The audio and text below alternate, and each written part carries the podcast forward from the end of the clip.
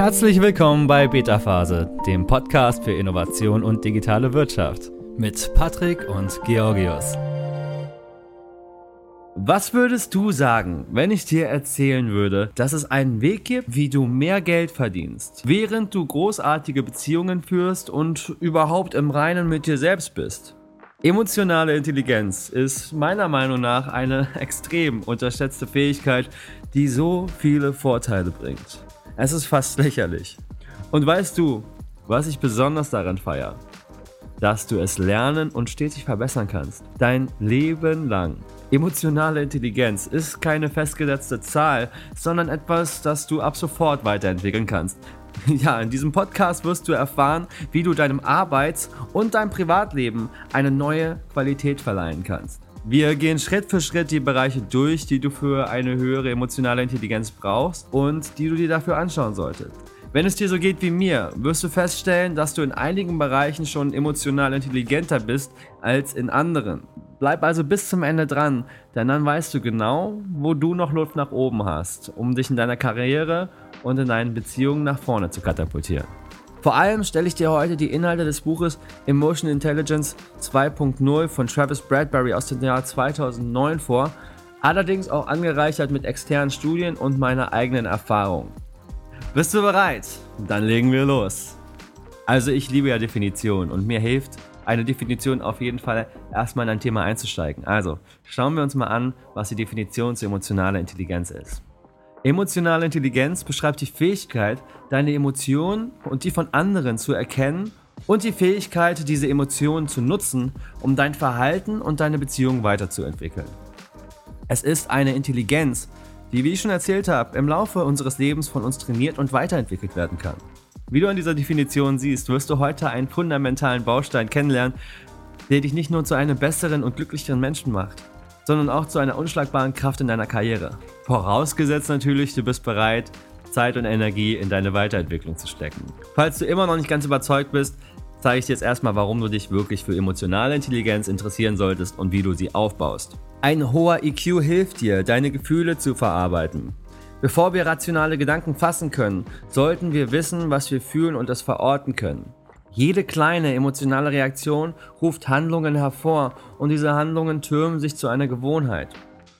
EQ hilft dir, deine Trigger in den Griff zu bekommen. Ich glaube, gerade Gen Zs und Millennials sprechen ständig davon, von diesen Triggern. Ich erwische mich ständig dabei zu sagen, das triggert mich echt gerade. Doch was bedeutet das? Trigger sind Ereignisse, die emotionale Reaktionen hervorrufen. Menschen mit einem hohen EQ erkennen ihre Trigger, vermeiden oder handhaben sie so, dass sie ihnen nicht im Weg stehen. Mit einem hohen EQ kontrollierst du deine Gedanken besser und entwickelst gesündere Gewohnheiten. Aber jetzt habe ich ganz vergessen zu sagen, dass wenn ich EQ meine, ich hoffe, das ist klar, bedeutet das die emotionale Intelligenz. Also nicht zu verwechseln mit dem IQ, der Intelli dem Intelligenzquotienten. Also mit einem hohen IQ kontrollierst du deine Gedanken besser und entwickelst gesündere Gewohnheiten. Gerade wenn du getriggert wirst, hast du keine direkte Kontrolle über deine Gedanken. Aber du hast die Fähigkeit, dich zu beruhigen, bevor du die Emotionen impulsiv ausagierst. Du kannst dabei dein Gefühl beobachten, ohne danach handeln zu müssen und dabei dir und anderen schaden zu müssen. Und hier der ganz wichtige Punkt, ein hoher EQ macht dich erfolgreicher. Und jetzt wird es ganz interessant. Du kannst dir sicher schon denken, wie so ein hoher EQ praktisch im Berufsalltag ist. Du steuerst einfach durch schwierige und komplexe Situationen, bleibst cool, wenn es hart auf hart kommt und generell bist du einfach eine krasse Maschine, die kompetent ist und dabei auch noch gemocht wird. Wer will das nicht? Dazu habe ich auch eine Studie gefunden, die das untermauert. In einer Langzeitstudie untersuchten Wissenschaftler, ob es einen Zusammenhang zwischen EQ und dem Gehalt gibt, also einen Zusammenhang zwischen dem der emotionalen Intelligenz und dem Gehalt. Sie testeten College-Studenten und ihren EQ und verglichen, wie sie später in der Arbeitswelt abschnitten. Zwölf Jahre später. Sie stellten fest, dass emotionale Intelligenz einen deutlichen positiven Effekt auf die Höhe des Gehaltes hat. Der Studie nach hilft emotionale Intelligenz den Einzelnen, sich ein Netzwerk aufzubauen, das er, für ein, er oder sie für eine erfolgreiche Karriere benötigt. Laut Emotional Intelligence 2.0, also das Buch, das wir heute uns am allermeisten anschauen und von, der, von woher die meisten Informationen auch sind, wird von vier Säulen der emotionalen Intelligenz gesprochen. Also erstens Selbstbeobachtung, Zweitens Selbstkontrolle. Drittens das soziale Bewusstsein und viertens Beziehungsmanagement. Ich habe die vier Begriffe aus dem Englischen direkt übersetzt, darüber sprechen wir später noch. Und genau diese vier Bereiche schauen wir uns auch gleich genauer an. Aber einfach nochmal der Vollständigkeit halber, in einem anderen Buch über Emotional Intelligence von 1995, also ungefähr 14 Jahre früher, spricht der Autor Daniel Coleman von diesen Skills, die emotionale Intelligenz umfassen. Erstens Erkennen der eigenen Emotionen. Zweitens Kontrollieren der Emotionen. Drittens sich selbst motivieren können. Viertens Emotionen in anderen zu erkennen. Und fünftens Handhabung von Beziehungen. Wie du jetzt siehst, überschneiden sich hier die Definitionen und zeigen dir auch nochmal, wie mächtig eine ausgeprägte emotionale Intelligenz ist. Also alles dreht sich im Prinzip darum, deine Emotionen zu erkennen, deine Emotionen steuern zu können und dich selber zu regulieren zu können und das Ganze auch auf andere Menschen anzuwenden und so ein emotionales, starkes, gesundes Netzwerk aus Beziehungen aufzubauen. Ich finde die erste Einteilung am saubersten, weil wir dann vier Säulen haben, nachdem wir uns jetzt hier, dem wir uns durcharbeiten können. Also ich wiederhole nochmal die vier Säulen, die wir uns jetzt näher anschauen, also die vier Bereiche, wo du selber mal gucken kannst, ähm, wo bin ich jetzt besonders, wo bin ich besonders stark, wo tue ich mich hervor, und wo habe ich vielleicht ein bisschen Arbeit. Wenn du es nicht genau weißt, dann würde ich dir empfehlen, einfach Stück für Stück von der Reihenfolge nachzugehen und dich da weiterzuentwickeln, bevor du zum nächsten, zur nächsten Phase gehst. Also der erste Bereich ist die Selbstbeobachtung. Der englische Begriff ist, finde ich, ein wenig treffender. Es ist nämlich die Self-Awareness und den werde ich auch die meiste Zeit über verwenden. Damit fühle ich mich einfach wohler. Das trifft irgendwo einfach näher das, was es sein soll. Aber ich denke, Selbstbeobachtung, die Introspektion wäre auf Deutsch der Begriff, der dem am nächsten kommt. Dann gibt es das Selbstmanagement, also Self-Control. Dann gibt es das soziale Bewusstsein, Social Awareness und Beziehungsmanagement, das Relationship Management. Geschnackelt, dann gehen wir über zum ersten Punkt. Die Selbstbeobachtung, also die Self-Awareness. Also im Vorhinein, ich entschuldige mich jetzt schon für mein Denglisch, aber es geht wie gesagt für mich kaum anders als das Wort Self-Awareness zu benutzen. Self-Awareness ist die Fähigkeit, deine Gefühle wahrzunehmen, wenn sie aufkommen und zu erkennen, wie du dich ihnen entsprechend in verschiedenen Situationen benimmst. Du erinnerst dich an das Triggern. Durch Selbst-Awareness machst du dir bewusst, was dich in den Momenten triggert. Du bemerkst beispielsweise, dass du beleidigt bist, wenn dein Lunchdate zu spät kommt. Oder dass du wütend bist, wenn dich jemand als faul bezeichnet und so weiter. Was ich selber aus eigener Erfahrung sagen kann, ist, je mehr du lernst, dich selbst zu beobachten und je mehr, je weiter du kommst, desto mehr erkennst du solche emotionalen, heiklen Situationen als Wachstumschance an. Und das gilt für die emotionalen Reaktionen anderer wie für dich.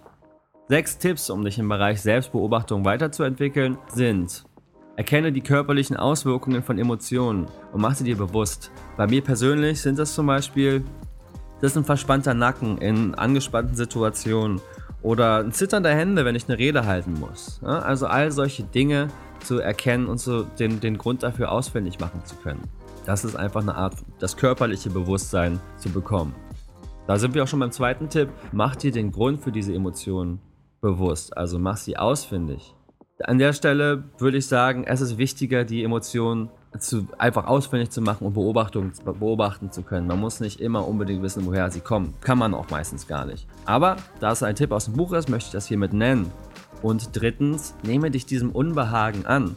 Sich mit den Emotionen auseinanderzusetzen ist in unserer Gesellschaft und vor allem für Männer meistens gar nicht so leicht, weil es noch immer noch als Schwäche interpretiert wird. Oder selbst wenn es unbewusst ist. Also, lerne dich diesen Emotionen anzunehmen und zu sagen, hey, ich fühle mich so und das ist okay. Aber es ist nichts, was sich einfach immer großartig anfühlt. Nehme dich diesem Unbehagen also an. Und ganz, ganz wichtig, bewerte die Gefühle nicht. Ne, Nochmal dazu, wir haben gelernt, bestimmte Emotionen als gut und schlecht zu bewerten. Ich bin traurig, das ist nicht gut, das zeigt Schwäche. Ich bin wütend, das ist nicht gut, das ist auch, das ist Aggression. Hm? Wir müssen sie nicht ausagieren, aber wir sollten diese Gefühle anerkennen können und wir müssen sie nicht als gut und schlecht kategorisieren. Erkenne deine Trigger ist der nächste Punkt. Darüber haben wir schon genug gesprochen. Ich denke, dazu muss ich nicht viel sagen. Und auch ganz wichtig, frage nach Rückmeldungen von anderen. Das hat gerade ein Freund von mir gemacht. Äh, fand ich eine sehr starke Sache. Er hat mich um Feedback gebeten, äh, um sich weiterzuentwickeln. Und ich habe Feedback gegeben und es war ein langes Feedback von guten und schlechten Seiten.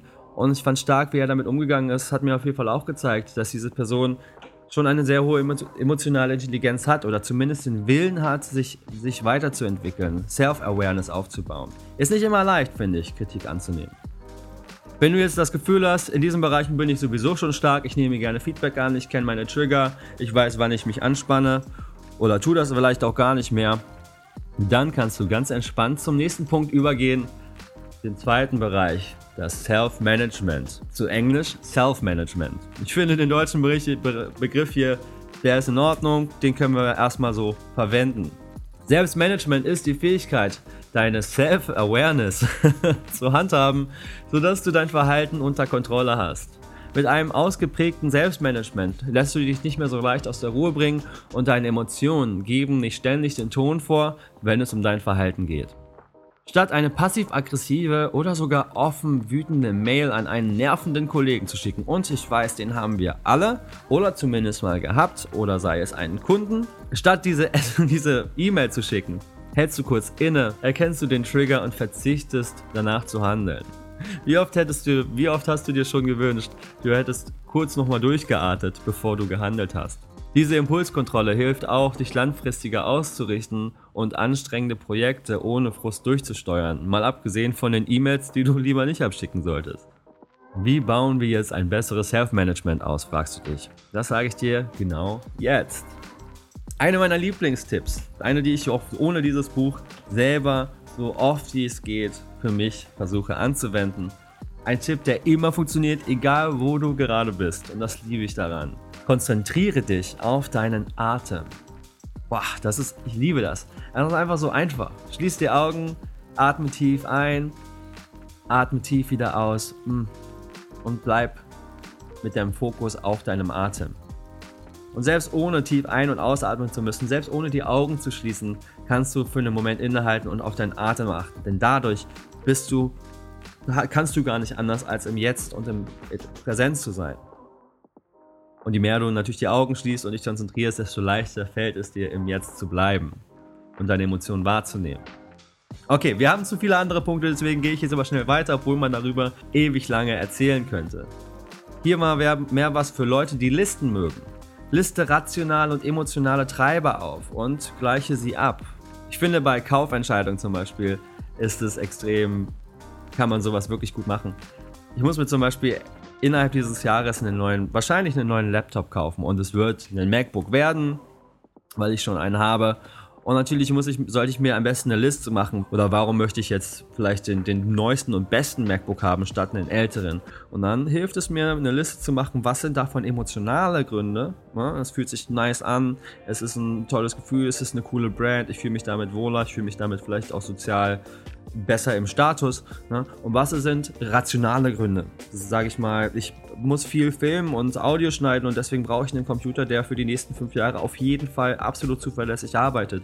Mit 4K-Videos und so weiter. Ne? Das wären rationale Gründe. Aber wir machen oft den Fehler, das alles zusammenzuschmeißen.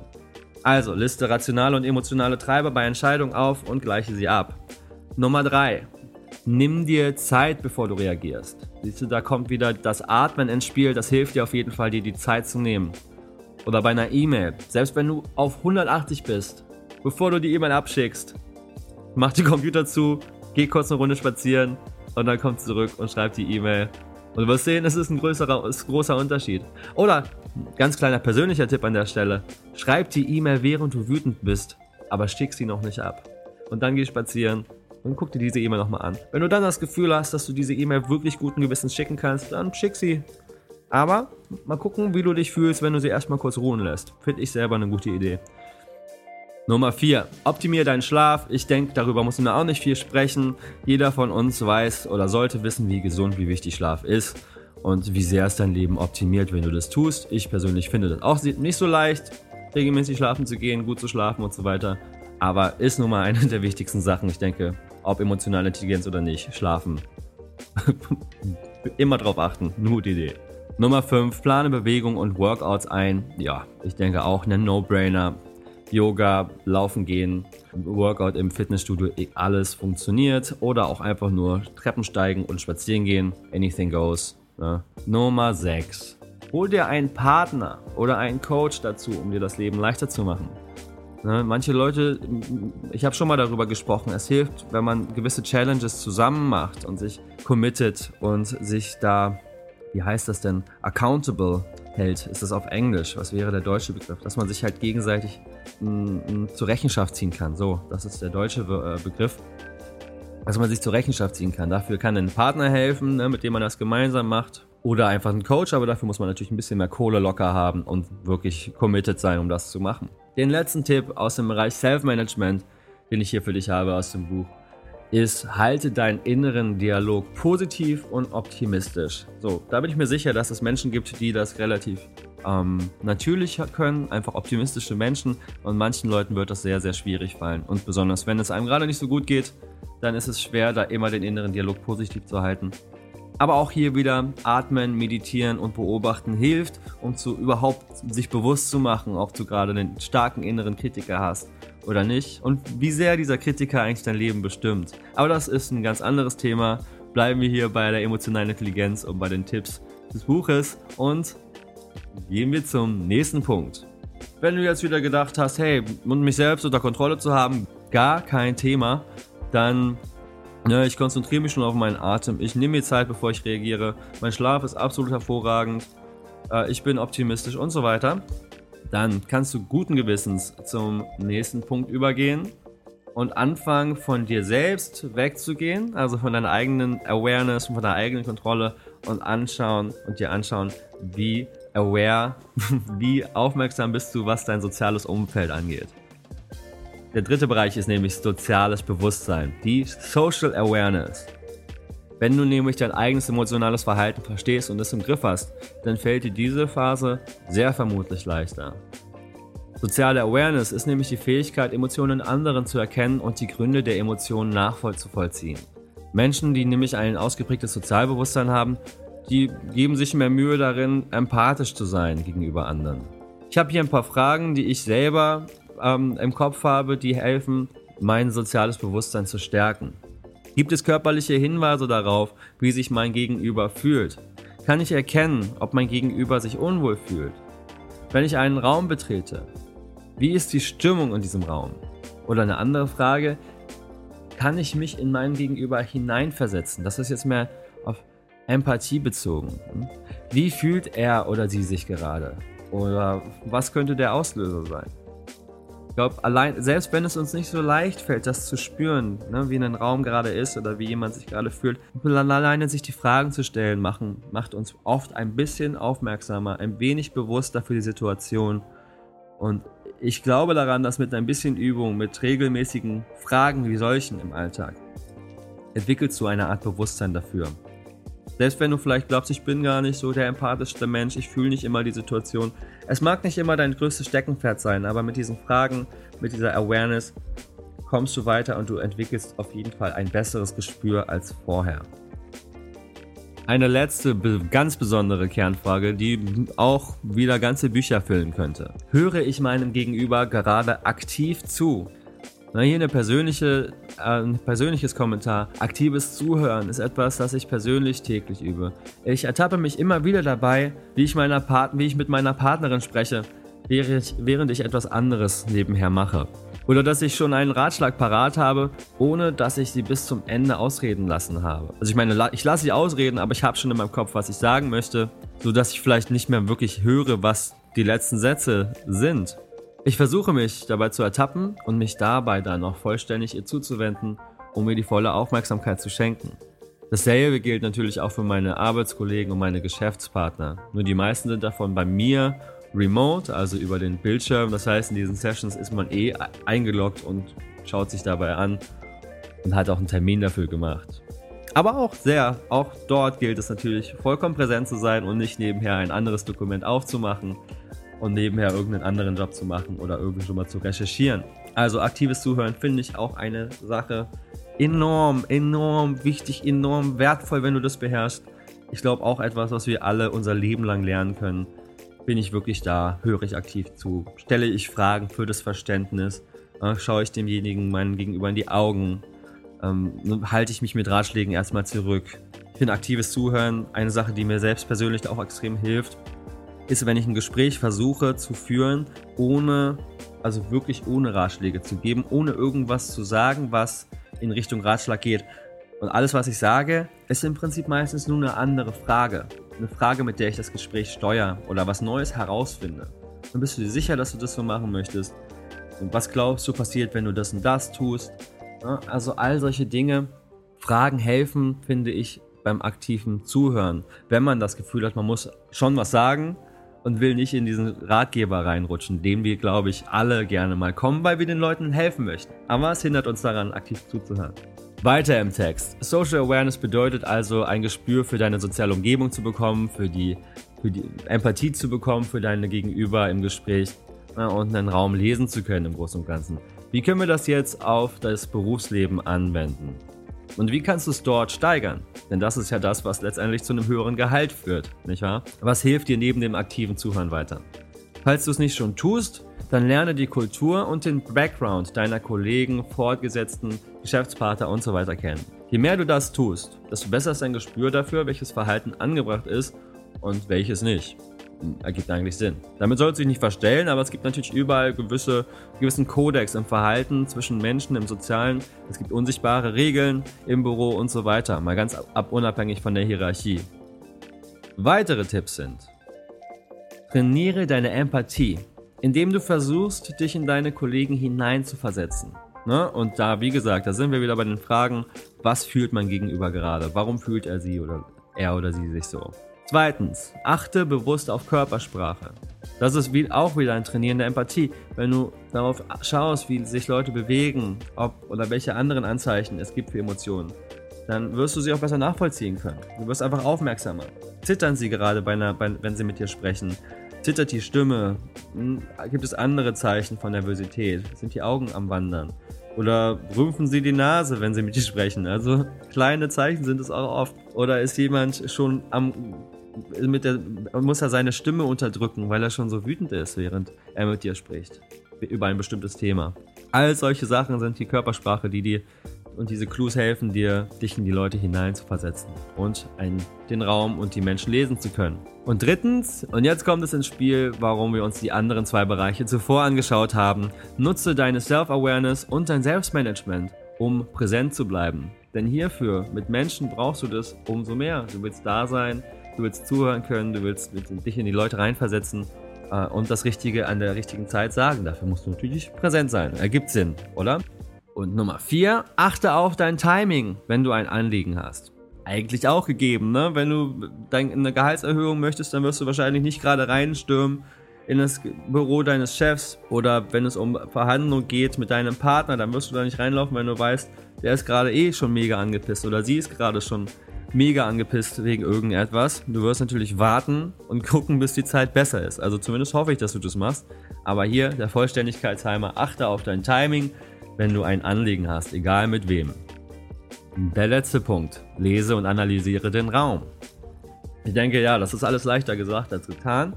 Ich glaube, wenn du die Punkte, die wir zuvor durchgekaut haben, aus den anderen Bereichen und hier, wenn du die verinnerlichst und Bewusstsein für dich selber und für den Raum entwickelst, wenn du, wenn du dir die richtigen Fragen stellst, wie, wie, wie fühlen sich die Menschen hier gerade, wie ist die Stimmung hier drin, dann wirst du irgendwann ein besseres Gespür bekommen. Dann wirst du diese körperlichen Anzeichen erkennen können äh, und irgendwo eine, eine Art Stimmungsbild machen können. Kommen wir zum letzten Bereich, dem Beziehungsmanagement. Langsam ziehen sich die Fäden zusammen, denn mit einem gesteigerten Bewusstsein für deine Umgebung und für dich selbst entwickelst du jetzt gezielt deine Beziehungen mit anderen weiter. Denn genau das ist Beziehungsmanagement. Und du erkennst Menschen, die ein gutes Beziehungsmanagement betreiben, daran, dass sie häufig mit anderen und vielen verschiedenen Typen von Menschen interagieren oder interagieren können. Sie sehen neue Beziehungen als Wachstumschance an und sind unter Kollegen beliebt. Ergibt ja Sinn, die haben sich selber unter Kontrolle und können andere verstehen und sind empathisch und so weiter und pflegen Beziehungen. Also natürlich ist man, das ist zwangsläufig ist man dann beliebt. Also, wie baust du ein gesundes Beziehungsmanagement auf? Tipp Nummer 1, bleibe offen und zeige Interesse. Tipp Nummer 2, nimm Feedback nicht so persönlich. Tipp Nummer 3, passe deinen Kommunikationsstil an. Hier würde ich jetzt sagen, kann man skeptisch sehen, kann man kritisch sehen. Ich nehme es jetzt hier mit rein, weil es zu dem Buch gehört. Ne, aber jeder muss für sich selber entscheiden, inwiefern man sich anpassen möchte und was Anpassung bedeutet. So. Ich denke, je nach Situation passen wir uns auf jeden Fall immer irgendwie an, aber jeder muss den Grad da selber finden, wie er sich anpasst. Nummer 4. Lege deine Entscheidung transparent dar und erkenne alternative Lösungen an. Ergibt total Sinn, finde ich, ne? wenn du eine Führungskraft bist oder ein Manager, Manager oder Unternehmer bist, ist es heutzutage auch vor allem im Bereich New Work extrem relevant, dass du seine Entscheidung transparent machst und die Leute nachvollziehen kannst, warum du dich wie entscheidest. Denn ein Patriarchen oder andere ego-geboosterte Machtmenschen möchte keiner oder möchte man kaum mehr sehen im modernen Arbeitsleben. Ist zumindest eine Meinung, die ich jetzt so mal einfach hier raushaue. Also, bleib transparent und wertschätze andere Meinungen und Lösungen. Damit sind wir auch beim vorletzten Punkt. Zeige Respekt gegenüber den anderen und den Gefühlen anderer, indem du aktiv zuhörst und auch Hilfe anbietest. Und der letzte Punkt, zeige Wertschätzung. Ich glaube auch, das ist ein No-Brainer, aber hier alles nochmal zusammen, alles gebündelt zum Thema emotionale Intelligenz. Damit sind wir auch durch für heute. Ich habe das Gefühl, dass es auch eine sehr lange Folge ist, deswegen will ich hier gar nicht weiter um den heißen Brei herumlegen, her herumreden, sondern zum Punkt kommen, ohne ein langes, zu langes, zu großes Fazit zu machen. Also, wir haben uns diese vier verschiedenen Bereiche heute zum Thema emotionale Intelligenz angeschaut. Die vier Bereiche sind Selbstbeobachtung, Selbstkontrolle, drittens soziales Bewusstsein und viertens Beziehungsmanagement. Du wirst in diesem Podcast dich wahrscheinlich immer wieder ein bisschen beobachtet haben und gesehen haben, ey, in diesem Bereich bin ich ein bisschen besser, in dem Bereich könnte ich an mir arbeiten. Oder du hast gesagt haben, hey, ich bin mir gar nicht so sicher, ähm, wo ich jetzt hier meine Stärken und Schwächen habe, dann, wie gesagt, schau dir diese Bereiche einzeln in der richtigen Reihenfolge an, wie, sich, wie ich sie heute genannt habe. Und ich bin mir sicher, alleine wenn du anfängst, dich mit dem Thema Self-Awareness und Social Awareness zu beschäftigen, falls du das nicht sowieso schon getan hast, du wirst immense Fortschritte machen. Hier noch eine kleine persönliche Note von mir. Ich meditiere regelmäßig und das ist meine Self-Awareness-Arbeit. Und auch wenn ich mich mit anderen Themen beschäftige und mit meinen Beziehungen, versuche ich natürlich immer weiter meine Awareness zu steigern und bei mir zu bleiben und präsent zu bleiben, während ich darauf achte, meine Beziehungen auch weiterzuentwickeln. Und äh, ja, du wirst jedes Mal Momente finden, wo du denkst, ah toll, hier habe ich mich weiterentwickelt oder hier hat es mich wieder ein bisschen zurückgeworfen. Wichtig ist, dass wir diese Awareness haben und uns versuchen, jeden Tag ein bisschen zu steigern. Ich hoffe, dieser Podcast war informativ und ein bisschen unterhaltsam für dich. Es ist ja nicht immer so leicht, so einen Podcast lange zuzuhören, wenn es um so viele Informationen geht. Es ist mir selber ein persönliches Lieblingsthema, emotionale Intelligenz, und ich denke, dazu wird es in diesem Podcast auch noch mehr zu geben, aber natürlich immer im Zusammenhang mit der Arbeitswelt. Alles klar. Wenn du dazu ein Feedback geben möchtest, wenn es dir gefallen hat oder nicht so gut gefallen hat, dann schreib mir eine E-Mail, du wirst sie in den Show Notes finden. Ich freue mich auf jeden Fall von dir zu hören. In dem Sinne, hab einen genialen Tag und wir sehen uns nächste Woche Montag. Bis dann. Ciao. Das war's auch schon für heute. Wenn dir diese Folge gefallen hat, abonniere unseren Podcast. Schon bald siehst du Innovationen aus verschiedenen Blickwinkeln und bekommst wertvolle Einblicke in die digitale Wirtschaft. Bis bald bei Beta Phase.